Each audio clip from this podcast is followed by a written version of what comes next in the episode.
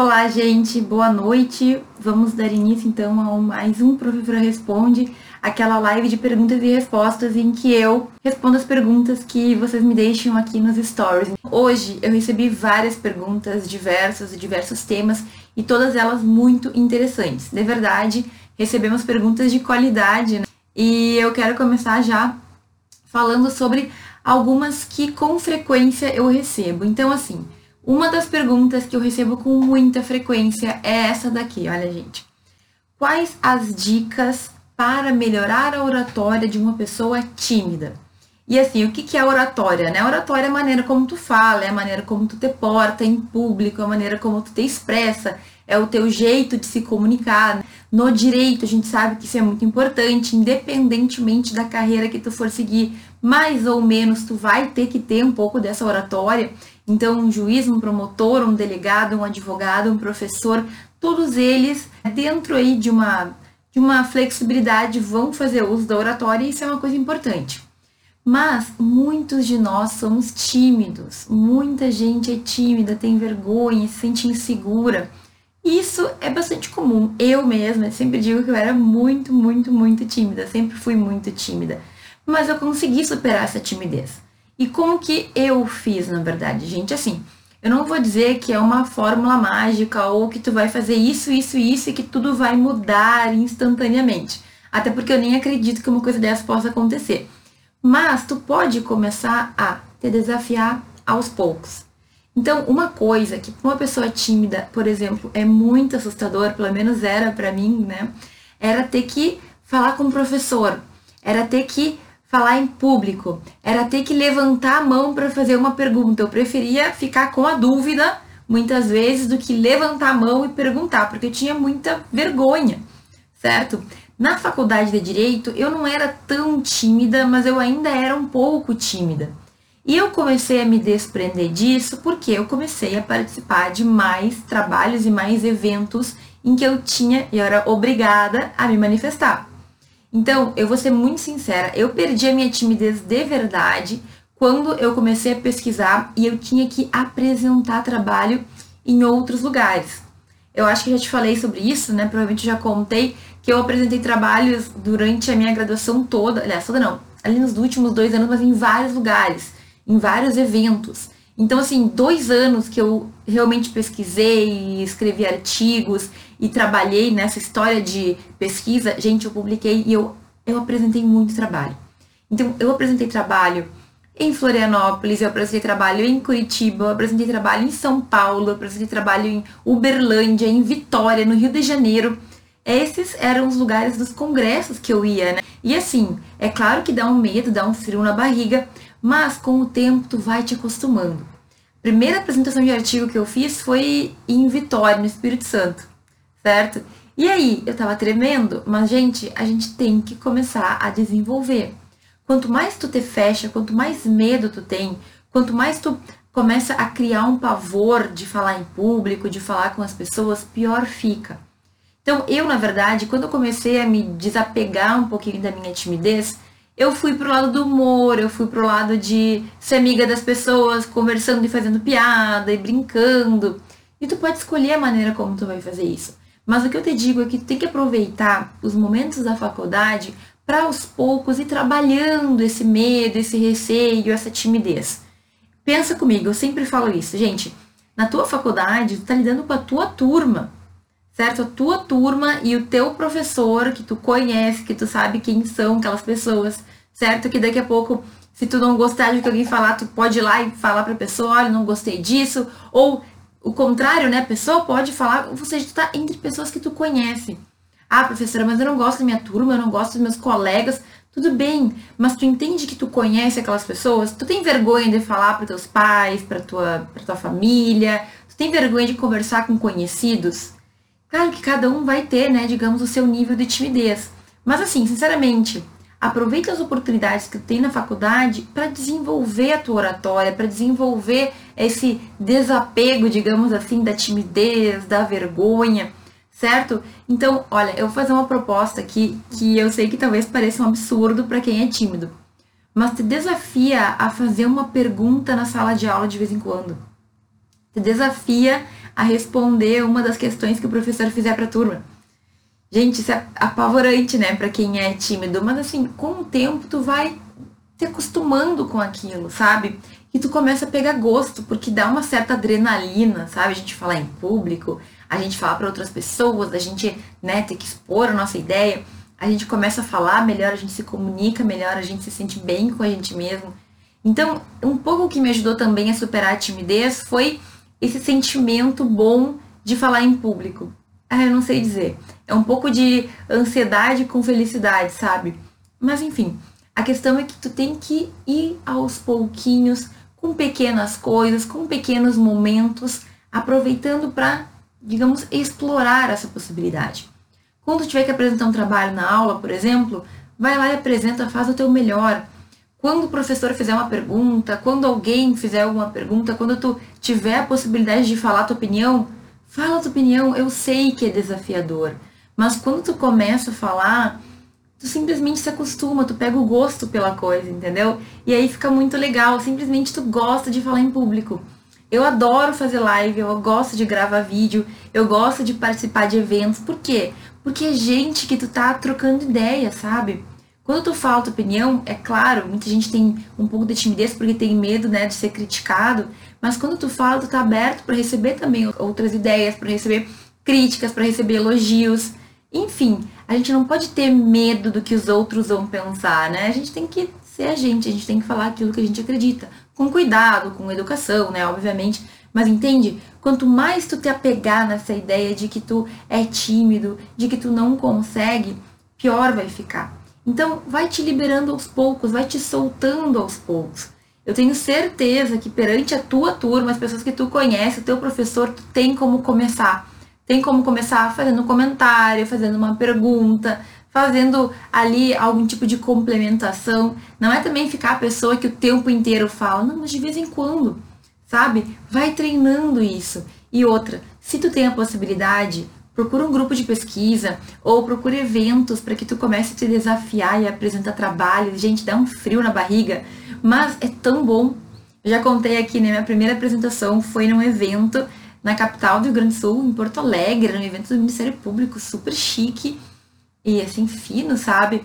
E, gente, assim, hoje eu olho para trás e penso, meu Deus, eu fui muito corajosa, porque era. qualquer pessoa ficaria sabe, nervosa de apresentar naquele ambiente. Eu fui lá, apresentei, levei ali umas críticas, entre aspas, né? Na verdade, não foi nada difícil, não foi nada malvado, é sempre as pessoas tentando colaborar. E no fim vale muito a pena. Depois que tu faz, tu fica feliz, tu fica orgulhoso contigo mesmo, né? Até fazer a gente fica com medo, mas depois a gente pensa, nossa, fui lá e fiz. Nossa, tá lá no meu currículo. Fiz a pergunta, fiz o comentário, falei o que eu queria falar. É simplesmente muito bom certo? Então a minha dica é, vai com calma, quando tiver oportunidade, começa a desenvolver a tua fala, começa a desenvolver assim a, a conexão, né, com a tua da tua fala com o teu pensamento. Uma coisa que também ajuda muito, e eu sei que não faz parte da pergunta, mas as pessoas têm dificuldade de se concentrar em aulas e, e de se concentrar em palestras. E eu uso uma técnica que para mim funciona muito bem. É o seguinte, eu presto atenção na palestra inteira porque eu quero fazer uma pergunta no final. Então eu penso, não, eu tenho que fazer uma pergunta para essa pessoa no final, então eu tenho que ouvir com atenção, porque eu não posso fazer uma pergunta idiota, eu não posso fazer uma pergunta que contradiga o que ele falou, ou que ele tenha. Imagina, a pessoa explicou uma coisa toda a palestra, aí tu vira e faz a pergunta exatamente do que ele ficou falando durante 50 minutos. Aí não dá, né? A mesma coisa em sala de aula, tá? Presta atenção, não vai sair falando qualquer coisa só pra ir matando tua timidez. Não. Presta atenção no que o professor falou, faz uma pergunta legal, não contraria aquilo que ele acabou de falar, e também não pergunta algo que ele está explicando há meia hora e que bastava tu ter ouvido ele explicar para ter entendido, tá? Então vamos com calma. A dica principal é: vai te soltando aos poucos, começa pela tua sala de aula, começa ali nas tuas aulas com teus colegas, com os teus professores, que logo logo tu vai te sentir mais à vontade para ir para outros ambientes e se Deus quiser, em breve tu já vai estar tá tranquilo aí falando para mais pessoas, é isso que a gente quer, certo? Por que, que é importante, gente, a gente treinar a nossa oratória? Porque durante a nossa vida a gente vai ter vários momentos em que isso vai ser requerido. Independentemente do que tu for seguir, vai ter sim esse requerimento, tu vai ter essa necessidade. E se tu já tiver desenvolvido durante a faculdade ou já tiver iniciado, vai ser mais tranquilo. Imagina uma pessoa que vai fazer uma prova oral e que nunca falou em público, ficou lá 10 anos só estudando fechado em casa. Vai ter um pouco mais de dificuldade, né? Então, começa aos poucos, vai esquentando aí a tua voz, vai esquentando aí o teu ser orador, que as coisas vão se ajeitando com o tempo e tu vai melhorar. A primeira apresentação, o primeiro comentário, a primeira pergunta pode ser que sejam ruins, mas com o tempo as coisas tendem a ficar melhores, ok? timidez é algo que a gente tem que tratar, que a gente tem que trabalhar, que a gente tem que se desenvolver no sentido de se desafiar. Se desafia um pouquinho, sai um pouquinho da zona de conforto que tu vai ver que tu consegue resolver isso daí. O que acha de estagiar no primeiro semestre? Gente, já respondi essa pergunta várias vezes, mas eu sei que é uma dúvida que a gente pensa muito, que a gente reflete, né? Que quem está no início da faculdade se faz. E é o seguinte, eu tenho uma posição muito clara. Eu acredito que o primeiro semestre não é o estágio, não é o momento ideal para que tu faça estágio, certo? Fora da instituição, numa instituição pública. E eu entendo isso por quê? Porque no primeiro semestre tu ainda está tendo matérias muito fundamentais, matérias muito de base. Então a grande probabilidade é que tu consiga um estágio que tu não consiga aproveitar aquilo ali. Se tu vai para uma defensoria pública, para o Ministério Público, trabalhar com juiz no primeiro semestre, primeiro que tu vai sofrer muito porque tu não tem ainda, né, as características. E segundo, que provavelmente as tarefas que tu vai ter vão ser muito aquém, vão ser muito menos do que poderiam ser. Então, assim, olha, eu entendo que primeiro semestre não é ideal para a gente fazer estágio. Acredito que tu ganha mais se tu estudar, se tu focar nos fundamentos do direito, para dali um pouco no terceiro, no quarto e em diante, tu começar a fazer. Agora, deixa eu dizer uma coisa, certo? Deixar muito claro isso. Pode ser que tu encontre um estágio dos sonhos e que te aceitem no primeiro semestre.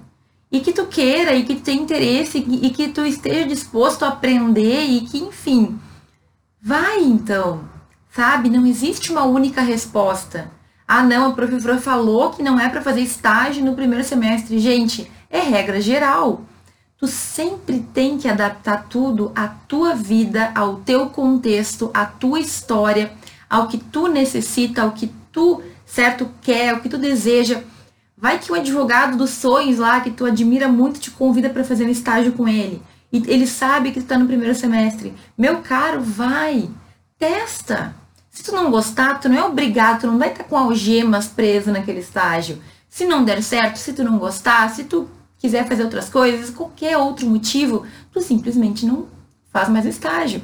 Entende? Então, a minha posição é muito clara. Eu acredito que o primeiro semestre não é o ideal, porque eu acho que tu não tem os fundamentos e também muitas vezes tu vai conseguir estágios em que as pessoas vão, vão tirar para office boy. Tu vai ser a pessoa que faz o café. Embora eu não veja problema nenhum em tu ser um estagiário que também faz o café de vez em quando, tá? Pelo menos eu estagiei muito tempo na Defensoria Pública da União e nós estagiávamos real e todo mundo dividia a tarefa de fazer o café e não tinha problema nenhum. Um dia eu fazia, um dia o meu colega fazia, um dia outra pessoa fazia, porque era a gente que tomava o café. Não vejo nenhum problema em fazer o café que eu tomo, certo? Mas se tu só serve para levar papel para lá e para cá, se tu só serve para ir tirar cópia, se tu só serve para fazer café, aí talvez tu, tu está sendo mal utilizado. Aí talvez, então, pensa se não tem alguma coisa mais interessante para tu fazer com o teu tempo, ok? Mas enfim, cada pessoa vai ter a sua situação, cada caso é um caso. Pensa, analisa, verifica se é do teu interesse e toma a tua decisão. É um tempo atrás também alguém me perguntou sobre fazer mais de um estágio ao mesmo tempo. E assim, eu também tenho opinião de que um estágio por vez é o suficiente, porque tu tem faculdade, porque tu tem que estudar, porque enfim, existem outras questões da vida. Agora, mais uma vez, é a tua vida, é tu que tem que decidir. Eu dou as diretrizes gerais. Se tu realmente quer, se tu acha que é importante, então faça. E se não der certo, tudo bem, tu volta atrás, fica só com um, etc e tal. Certo? Mas o mais importante é que tu saiba que é a tua vida, são as tuas decisões. A gente tem que ser bem responsável quanto a isso. Ok? Eu digo aí o que eu penso, tu vai ter que adaptar ao teu caso, de repente às vezes vale a pena fazer. Mas aí para, pensa, reflete, pensa se tu vai conseguir levar a faculdade, pensa se tu vai conseguir fazer tudo o que tu tem que fazer e segue em frente, certo? Como posso usar os certificados que venho obtendo com palestras e cursos online? Então, assim, é, acho que eu expliquei isso, expliquei isso esses tempos, mas por que, que a gente tem que ter os certificados das coisas, dos eventos, das palestras, dos congressos que a gente participa? Toda faculdade vai ter lá dentro do seu regramento o número de horas complementares que tu tem que ter, certo? Então, lá na tua faculdade, tu pode perguntar para o coordenador, tu pode pesquisar no site da faculdade, tudo bem. Quantas horas tu precisa ter? Na minha faculdade, se eu não estou enganada, eram 300 horas complementares de graduação. O que, que era isso? Eram cursos extras, né, extracurriculares, é, fora da faculdade, eram eventos, eram palestras, eram aulas de idioma, enfim, eu tinha que juntar 300 horas. A minha faculdade era muito boazinha, porque ela aceitava todo tipo de certificado. Então, eu fiz uma palestra lá de uma hora, duas horas numa faculdade que tinha, e eles aceitaram. Eu fiz palestras de menos tempo, eu participei de cursos que podiam até ser online, cursos que não eram muito conhecidos, todos os meus certificados foram aceitos. Então, eu tive, acho que mais de mil horas uh, complementares, horas complementares de graduação com os meus certificados que eu tinha, certo? Na tua faculdade é a mesma coisa. O que que tu tem que cuidar, então? E como que tu pode usar esses certificados? Tu tem que verificar se tu consegue usar esses certificados para essas horas complementares, e tudo isso depende da tua instituição, certo? Então, a minha aceitava todo tipo de certificado. Algumas faculdades não aceitam, elas têm restrições, então tu vai ter que verificar se a tua faculdade aceita ou não aceita. E na minha faculdade, na maioria das faculdades, tu tem que protocolar uma cópia desse certificado e pedir para que essas horas sejam computadas. OK? Então, tu junta os teus certificados, tu descobre como que funciona na tua instituição, na tua faculdade, se eles aceitam aquelas horas e se tu tem que juntar um pedido, se tu tem que pagar um valor, algumas faculdades pedem para que tu pague um valor para poder juntar as horas, certo? E tu vai lá e vai utilizar para essa complementação. Além dessa utilização, que eu acho que é a utilização mais prática que nós teremos, tu pode também colocar no teu currículo. E o currículo que eu estou falando aqui é o currículo Lattes, que é o currículo acadêmico, que é o currículo em que a gente vai colocar tudo que a gente fizer de pesquisa, de extensão, certo? E tu pode ir acrescentando no teu currículo todo e qualquer evento que tu participe. O currículo Lattes, ele não pede é, nenhuma, digamos, certificação, então tu coloca o que tu quiser colocar, não existe restrição de evento online, evento presencial, certo? Lá no Lattes, tudo que tu fizer, tu vai registrando, tu vai documentando e isso vai fazer parte do teu currículo. Existem processos seletivos de, enfim, de projeto de pesquisa, processos seletivos de bolsa de alguma coisa, de pesquisa de extensão, que eles analisam o teu currículo para ver se tu consegue uma boa pontuação. Normalmente o que mais dá pontuação é publicação de artigo, publicação de resumo, publicação de trabalho, mas nada impede que tu também não seja avaliado ou que cause pelo menos uma boa impressão o fato de tu participar de eventos, de tu buscar se aprimorar, de tu buscar entender melhor questões de direito, certo? Então, assim, como que tu pode utilizar? Tu pode juntar todos eles, guarda com carinho e primeiramente tu pode tentar protocolar eles como as horas complementares, certo? Que tu precisa para tua faculdade e de qualquer maneira, né, tu pode também colocar no teu currículo, porque são eventos que tu participou e que efetivamente podem estar ali porque é algo que tu fez. Mais uma coisa, gente, Sempre que tu fizer um currículo acadêmico que sirva para uma seleção, que seja algo mais sério, não adianta só colocar que tu fez. Então tu tem que ter sempre o certificado para comprovar, tá? E é por isso que é interessante tu já ir pensando em apresentar para tua faculdade, porque já vi acontecer e é uma coisa muito triste quando a pessoa tem um monte de currículo, um monte de certificado, um monte de coisa e ela é, não tem como comprovar porque ela não cuidou, porque ela perdeu, porque jogou água porque, sei lá, pegou fogo. Isso é muito triste. Então, toma cuidado com os teus certificados. E se eu posso dar uma dica extra, faz um, uma cópia, escaneia ele, tenha uma cópia digitalizada, uma cópia digital. Porque essa é mais difícil de tu perder. Manda pro teu e-mail, deixa numa nuvem aí. E, gente, assim, organizar currículo depois de um certo tempo é algo que complica muito a nossa vida. hoje o meu currículo, porque eu tenho que acrescentar artigo, porque eu tenho que acrescentar as cópias das coisas que eu publiquei, porque eu tenho que acrescentar todos os diplomas, ele fica tipo dois, como é que eu posso dizer, duas encadernações assim bem grossas. É horrível de mexer no meu currículo, é ruim, porque é muita coisa, certo? Mas é o normal de acontecer com todo mundo que vai construindo uma vida acadêmica. Nosso currículo vai ficando gordo, gordo, gordo, gordinho assim, e tu começa a dividir em volumes diferentes para poder dar conta de colocar tudo, porque a encadernação não caberia, né? Um currículo desse tamanho, assim, com todas essas páginas. Mas vejam, é porque tem a certificação e sem a certificação não conta ponto. Então, se eu vou concorrer a qualquer coisa, eu tenho que juntar os meus certificados, eu tenho que juntar os meus comprovantes de artigo, meus comprovantes de publicação e tudo mais. Ok? Então, olha só, seus certificados servem para tuas horas complementares e servem para o teu currículo. Nota mental, anota isso na tua mente, anota num papel. Cuidado com os teus certificados, porque se tu não tiver o certificado, é a mesma coisa que não ter feito curso, é a mesma coisa que não ter feito nada. Sem certificado, tu não consegue comprovar que aquilo aconteceu. Fica só a tua palavra, não vale, infelizmente, nesse caso, não vale muita coisa. Tá ok? Presta atenção, anota essa dica importantíssima, porque muito aluno se dá mal no fim da faculdade, tem que comprovar horas e perder os certificados e tá lá, enfim, é um desespero, já vi acontecer. Assisti o seu vídeo sobre organização, excelente, como você consegue realizar tanta coisa. Gente do céu, tanta coisa, eu não sei. Mas hoje mesmo eu compartilhei aqui nos stories do Instagram um livro que me ajudou muito, muito, muito, que é o livro do Jerônimo Temel. Eu também fiz o curso dele, que é a mesma coisa do livro, certo? E nesses, nesse combo do curso e do livro, que são a mesma coisa, eu aprendi métodos de organização que são os métodos que eu trago aqui para vocês também. Então é claro, né, que o meu jeito eu adaptei aquilo que funciona para mim.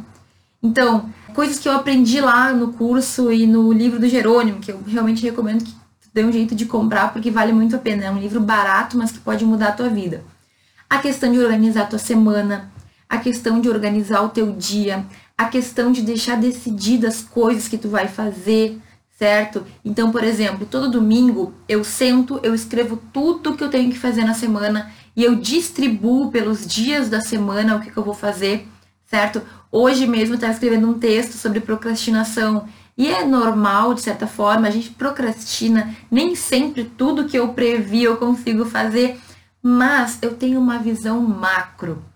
E aí, gente, quem tem casa, quem tem filho, quem tem que cuidar do pai, quem tem que, sei lá, limpar e ajudar o cachorro, todo mundo tem um, quem trabalha, quem faz estágio, todo mundo tem um monte de coisa para fazer. A verdade é essa. Tem que conseguir adaptar teu dia para fazer as coisas da faculdade, para fazer as coisas da tua vida pessoal, para ficar com a tua família, para organizar a tua casa, para trabalhar Todo mundo tem muita coisa para fazer. Isso é real. Agora, tem pessoas que conseguem dar conta e tem pessoas que não conseguem. E muitas vezes eu vejo gente que nem tem tanta coisa para fazer que não consegue dar conta. E eu, assim, eu já fui assim também, certo? Hoje eu tô num processo que eu me sinto muito feliz comigo mesma. Porque eu faço muita coisa, mas ao mesmo tempo, tem dias que eu penso, bah, podia ter feito mais, sabe? Ah, hoje foi um dia meio perdido, hoje não fiz como eu queria fazer, ficou faltando coisa, certo? Faz parte. Então tem dias que teu dia vai ser maravilhoso, que tu vai cumprir as tarefas, tem dias que tu não vai cumprir, mas a mágica é tu tá sempre verificando e analisando de longe. Não, tudo bem, hoje faltou tal e tal tarefa, vou passar para amanhã. Amanhã então eu vou fazer tal e tal e tal coisa, certo? E aí é uma questão de rotina também a gente já ouviu falar tão mal de rotina, né? Eu, pelo menos, tenho a impressão de que por muito tempo falar de rotina era uma coisa ruim. Ninguém quer estar na rotina, todo mundo quer sair da rotina, não, sabe? Propaganda, assim, saia da rotina, não sei. Eu acho que isso pegou forte em mim, porque por muito tempo eu achava que rotina era uma coisa ruim. E hoje eu vejo que rotina é uma coisa muito boa tu acordar, tu ter os teus rituais, tu arrumar tua cama, tu fazer o que tu tem que fazer, tu sair, tu tomar o café, tu, tu, tu, tu ter a hora para isso, a hora para aquilo, porque facilita a tua vida. Porque tu não tem que ficar decidindo o que tu vai fazer o tempo inteiro, sabe? Então, quando tu cria no domingo as tuas tarefas, tu organiza a tua semana, tu não tem que chegar no dia. Imagina, hoje é quinta, né? Então hoje eu vou acordar e vou pensar em tudo que eu tenho para fazer. A probabilidade que não dê certo, que eu esqueci alguma coisa, que ficou faltando alguma coisa de ontem é muito grande, entende?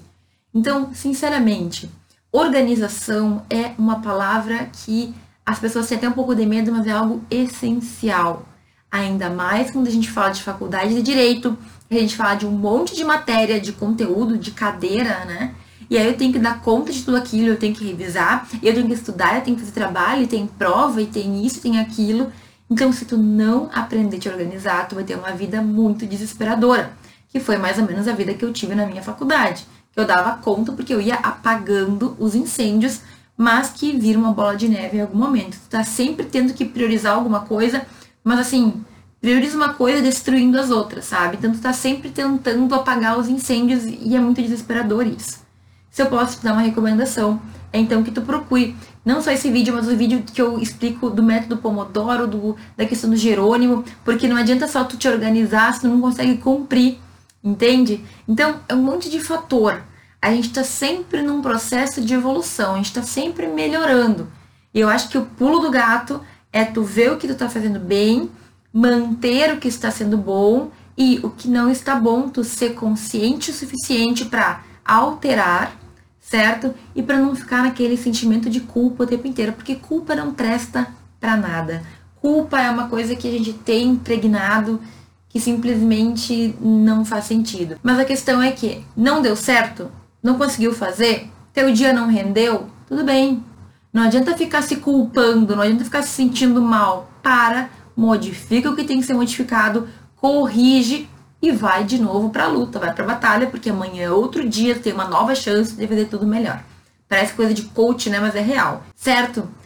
Alguma dica para leitura de textos mais densos e que o vocabulário é complicado para o primeiro período? Eu tenho um vídeo no YouTube que eu falo exatamente sobre isso, tá? Mas é o seguinte, gente, quando a gente tem as primeiras leituras do direito, sempre vai ter muita palavra que a gente não entende, que a gente boia. Vai ter latim, certo? Às vezes muito desnecessário, inclusive. Tem livros de direito do primeiro semestre que parece que já querem nos assustar de cara. Então, o que eu sempre falo é que tu vá lendo com calma, certo? Então, duas dicas principais aqui. Leia devagar, leia com atenção e a cada parágrafo faça um resumo ali com algumas palavras do que tu entendeu. Não passa para o próximo parágrafo sem ter entendido aquele que tu acabou de ler. Por quê?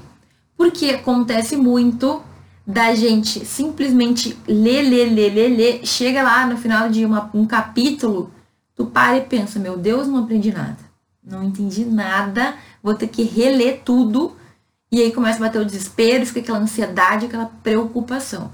Então, assim, a cada parágrafo, para e pergunta para ti mesmo: eu entendi o que aconteceu aqui? Eu entendi esse parágrafo?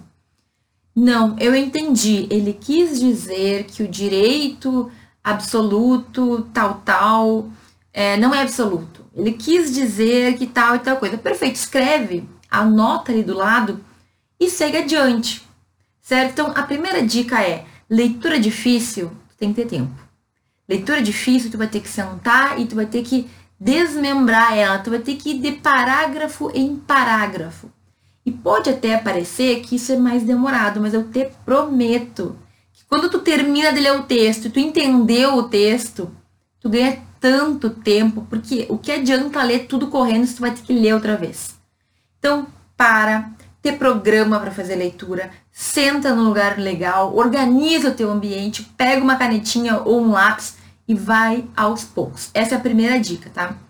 A segunda dica que eu considero muito importante também não adianta, isso é uma coisa que é meio intrínseco nosso, né? Tu tá lendo lá o parágrafo, e aí de repente tem uma palavra que tá no meio que não faz a mínima diferença porque tu conseguiu entender o que estava escrito, mas tu não sabe o que significa aquela palavra, e daí tu te, tu te enlouquece, e daí tu para a leitura, vai procurar dicionário, vai procurar isso, vai procurar aquilo. Não faça isso. Não faça isso porque é pra gente se perder mesmo. Então, assim, se é uma palavra que não faz diferença e a gente tem muito disso no direito, finge que ela não existe. Marca ela para depois tu procurar, certo? Mas não para de ler para procurar. Porque assim, ó, aí tu tá lendo aqui, aí eu vi uma palavra que eu não sei o que, que é, aí eu vou lá, procuro no dicionário, aí eu volto aqui, aí eu descubro a palavra, mas aí eu já perdi o capítulo, já perdi o fio da meada, já não sei mais o que estão falando. Então, não vai na hora procurar. Marca essa palavra, certo? E segue lendo. Tu entendeu? Tu conseguiu entender o parágrafo? Ótimo, vou adiante. Agora não, realmente aquela palavra ela era central. Era uma palavra muito importante, então, daí, aí nesse caso, que realmente não conseguiu entender o contexto, aí não tem jeito, tu vai ter que parar, vai ter que procurar para poder entender o contexto e depois seguir adiante. Mas entende que é só se for realmente muito importante, certo? Muitas vezes, até uma palavra que se repete várias vezes, tu entende no contexto o que significa. Ok? Então, deixa um pouco a tua cabeça andar sozinha. Porque se a gente se prende de palavra em palavra, tu empaca, tu não consegue sair do lugar. Inclusive, tem um vídeo aqui que eu fiz sobre vocabulário no YouTube, que é como ampliar seu vocabulário, alguma coisa assim, que eu dou uma dica bem legal que eu usava na minha vida acadêmica, que é ter um caderno que tu vai escrever as palavras que tu não conhece, as palavras que tu descobriu, as palavras que tu está aprendendo. E aí tu vai ter um caderninho em que tu vai anotar, pode ser em ordem alfabética, até separa, sabe? Bota uns post-itzinho para separar, tipo um dicionário, e ali tu vai escrevendo as palavras novas. Tu adquire vocabulário e tu não esquece daquelas que tu aprendeu. Se tu esquecer também, tu abre teu dicionário e tu olha, certo? É tipo um, um índice próprio, um, um, dicionário próprio, um dicionário jurídico próprio. Só o que tu não entendeu, tu vai escrevendo naquele caderninho e no final isso pode ser bastante útil, porque tu não esquece mais, tu consegue guardar melhor e tu pode usar essas palavras um dia, certo? Eu sou super contra, assim, palavras enroladas, pessoas que não conseguem falar com, né, com fluidez, com facilidade. Mas enfim, cada um, cada um. De repente tu quer ser uma dessas pessoas que falam cheio de floreios. Tudo bem. Então, pode falar, mas se tu quiser, tu vai ter que ter um bom vocabulário, vai ter que ter uma, um palavreado, um vernáculo mais bonito. Esse caderninho também pode te ajudar bastante. Se voltasse para a faculdade, o que faria de diferente? Eu acho ótimo que eu fico recomendando o vídeo do YouTube, porque realmente tem vídeo para tudo isso. Muito completo no nosso canal do YouTube. Assim, ó, esse tipo de pergunta hum, é uma pergunta que, que pode vir, podem vir várias respostas, né? Uma coisa que gostaria de ter feito antes era a pesquisa.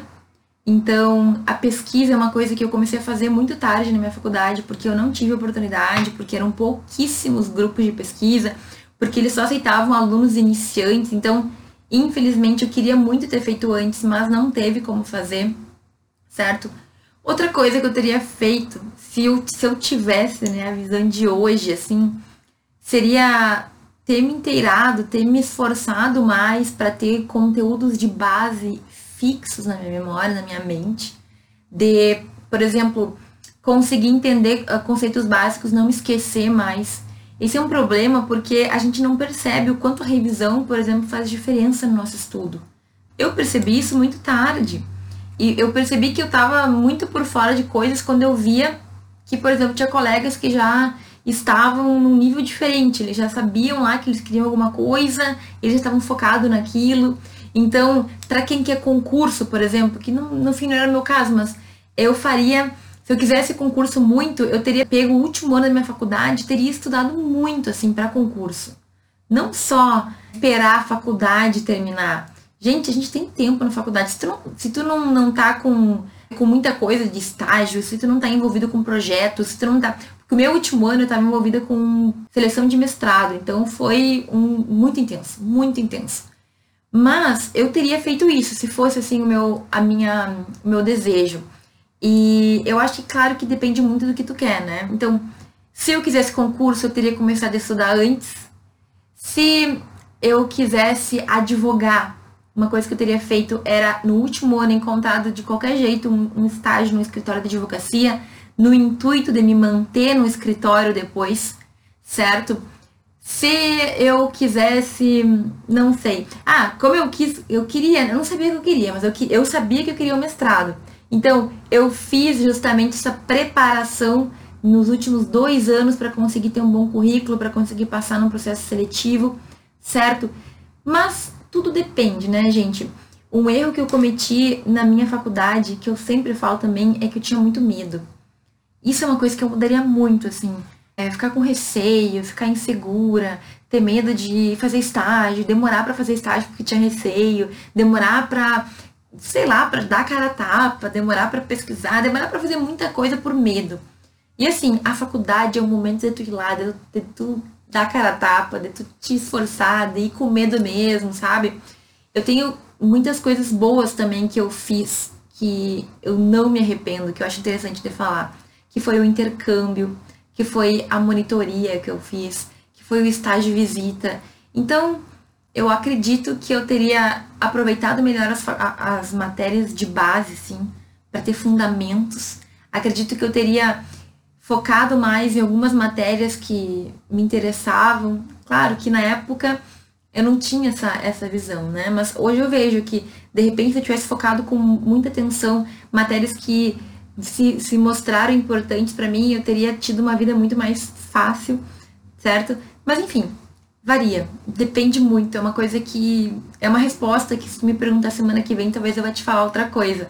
Acho que o mais importante é tu estar tá seguro que tu tá fazendo o teu melhor, certo? E nem sempre eu estava. E tu saber que tu tá fazendo aquilo porque tu tem um caminho, porque tu quer alcançar alguma coisa. Eu acho que no meu caso, uma coisa que me incomodou e que me atrapalhou muito foi uma falta de clareza. Eu queria concurso, né? No princípio eu pensava em todos os concursos, mas não pensava em nenhum. Eu não queria ser advogada, porque eu, fiz a prova da OAB, mas eu não me imaginava advogando. Eu não pensava que eu ia ser professora, porque eu queria muito fazer mestrado, mas eu não via isso para mim. Então, essa falta de clareza me atrapalhou, me cegou muito. Eu te digo que tu não precisa decidir qual profissão tu quer, tu não precisa decidir tua carreira logo, mas quanto antes tu tiver ali uma, uma pista, melhor, porque assim tu vai direcionando teus estudos e vai direcionando teu foco para aquilo. Ah, tu quer concurso? Então, tem coisas que tu já pode fazer desde a faculdade. A gente tem live sobre isso, inclusive certo? Ah, tu quer advogar? Perfeito. Como é que tu vai construir? O que tu vai fazer desde a faculdade para construir, digamos assim, essa possibilidade da advocacia? Instagram jurídico, tu vai estagiar num grande escritório, tu vai pensar em alguma coisa diferente, eu não sei. Mas cada um de nós, a depender do caminho que a gente tem mais visão, a gente pode ir construindo, sabe? Para não chegar no final da faculdade ser aquele desespero que ninguém sabe o que fazer. E até, eu não sei para quem que eu falei isso, mas Muita gente se forma e não sabe o que vai fazer e está perdido. E aí o que muita gente faz no direito é ir fazer uma pós-graduação sem ter nenhum motivo para isso, sem ter uma estratégia. Ah, vou fazer pós-graduação em direito penal, em processo penal, em direito constitucional, em qualquer coisa, mas é só para dizer que está estudando, porque na verdade a pessoa não sabe o que ela quer. Então, toma cuidado com isso também, certo? Se tu não sabe o que tu quer fazer, espera, Deixa as coisas irem. Não sai fazendo tudo e qualquer coisa só para dizer que tá fazendo. Inclusive na postagem de hoje no Instagram eu falei sobre isso, né? Não faça faculdade de direito só para ter algo para fazer. Faça porque tu quer, faça porque tu tem um intuito, um objetivo com aquilo. E se tu não não tem, então espera, então faz outra coisa, porque tu vai estar tá perdendo tempo e dinheiro e desperdiçando também tempo de outras pessoas. Então, foca naquilo que tu deseja certo? Não sei se a resposta ficou clara, mas que ela ficou muito completa, ela ficou, né? A gente deu umas voltas aqui para falar sobre tudo isso. Por que matéria de processo é tão difícil? E qual a dica para fixar e entender o conteúdo? Então, assim, gente, ó, qualquer matéria que tu tenha um pouco mais de dificuldade, para ti vai parecer que é super difícil, né? Então, isso é. Tem gente que acha. Tem gente para achar todas as matérias difíceis. Então, eu não gostava de penal e tem gente que ama penal, por exemplo. Acredito que quando a gente fala de processo, a gente está falando já de alunos que estão mais adiantados no curso. Está pelo menos ali no segundo ano, certo? Pelo menos na maioria das faculdades, a gente vai estar no segundo ano, começa ali com o processo 1, processo 2 e tudo mais. Na minha percepção, processo, especialmente processo civil, que é o que eu tenho mais proximidade, ele complica a nossa vida porque a gente tem que ter um bom conhecimento de direito civil, do direito material, né? Se for processo penal, do direito penal também. E tu tem que ter algumas noções de várias outras matérias que muitas vezes tu não teve ainda. Então, por exemplo, quando a gente vai falar de processo e tu vai lá nos primeiros artigos falar das partes, vai ter aquele momento que ele vai falar sobre condomínio, sobre o síndico, sobre quem pode ser parte, quem não, a massa falida. E aí tá no primeiro, primeiro processo e estão falando termos que tu não sabe nem o que, que é, que tu não tem ideia do que, que é. Então, eu acho que o processo ele complica um pouco a nossa vida porque ele acaba tendo pezinho em várias outras matérias que muitas vezes a gente não teve ainda. E quando chega nessas outras matérias, tu já ouviu falar e tu acha que tu sabe o que, que é. Então, pelo menos no início, muito da parte do processo vai ser meio que uma decoreba, que tu não tá fazendo porque tu entende, mas é porque decorou lá no código e tá, tá que a tal massa falida, a questão da parte, ela tem um tratamento especial, entendeu? Então, acredito que isso dificulta um pouco. Mas o que, que a gente tem que fazer? Primeiro a gente tem que ter um pouco de paciência. O processo ele vai ficando mais compreensível com o passar do tempo, porque tu vai ganhando os elementos que tu precisa para entender o processo e as coisas vão ficando mais tranquilas. E a outra coisa é que não adianta, pelo menos a parte que o professor vai que cobrar, tu vai ter que estudar para entender pelo menos o básico, pelo menos os fundamentos. Por que, que eu sou tão chata com essa história de fundamento? Porque, gente, se tu não tem o fundamento do direito, se tu não entende o porquê das coisas serem daquela maneira, muda uma lei e tu te desespera, porque tu não entendia nem a primeira, tu não entendia o porquê da primeira ser daquele jeito. Então mudou e agora tu vai ter que decorar tudo de novo, uma coisa que tu tinha decorado já, entende o que eu quero dizer? Então, aqui eu consigo ver também a importância dessas matérias que nos trazem porquês. Por que isso? Por que aquilo? Por que, que é assim? Por que, que não é assado? Por que, que a gente tem tanta lei no Brasil? Por que, que a gente não é mais como os Estados Unidos? Tudo isso a gente tem no primeiro ano de faculdade. E aí muita gente diz que é bobagem, que é matação, que é encheção de linguiça, blá blá blá, e não percebem que isso faz com que mais para frente tu tenha embasamento para entender algumas coisas. Então, olha só, o processo, assim como outras matérias, vai ter as suas peculiaridades. O que que eu costumo dizer, pelo menos para que tu entenda aquilo que tu precisa para aquele semestre?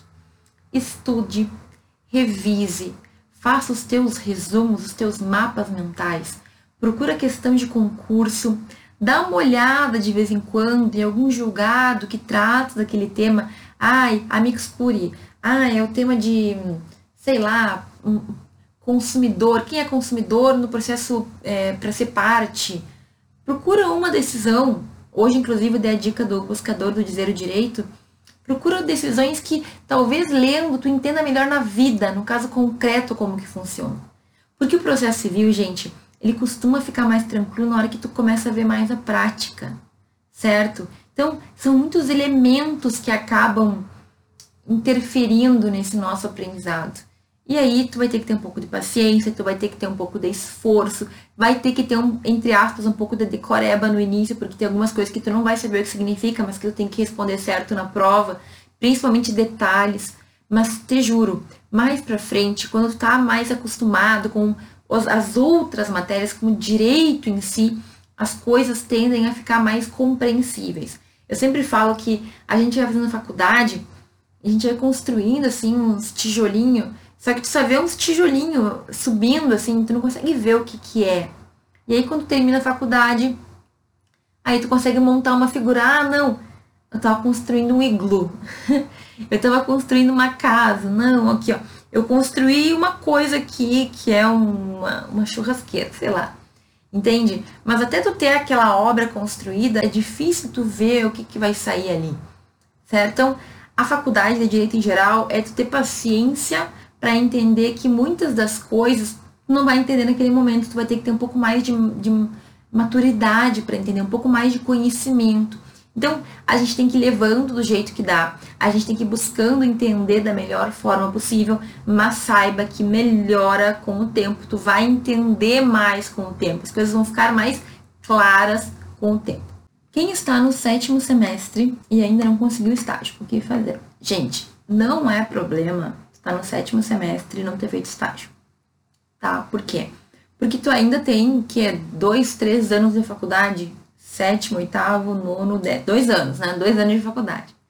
Tu ainda pode ter bastante experiência e pode fazer coisas bem legais nesses últimos dois anos. Lembrando que o ponto positivo disso é que tu já tem mais bagagem teórica, tem mais entendimento, mais compreensão para fazer estágios mais complexos também. Então, assim, eu comecei estágio no sétimo semestre. Eu não fazia estágio antes, eu comecei a fazer já bem tarde. E era uma coisa que eu realmente podia ter feito antes, eu tive medo, etc e tal.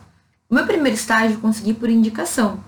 Então, eu te sugiro que se tu quer fazer estágio, tu comece a procurar meios, comece a procurar de que maneira tu pode conseguir esse estágio. Então, tem um vídeo no YouTube, mais um vídeo no YouTube em que eu te digo, que eu te dou dicas de como conseguir um estágio. Mas quais são as principais? Então, fala com amigos teus que fazem estágio e que poderiam te dar uma indicação. Fala com os teus professores que podem, de repente, saber de alguém que está procurando estagiário. Fica atento aos editais que saem com frequência das instituições públicas.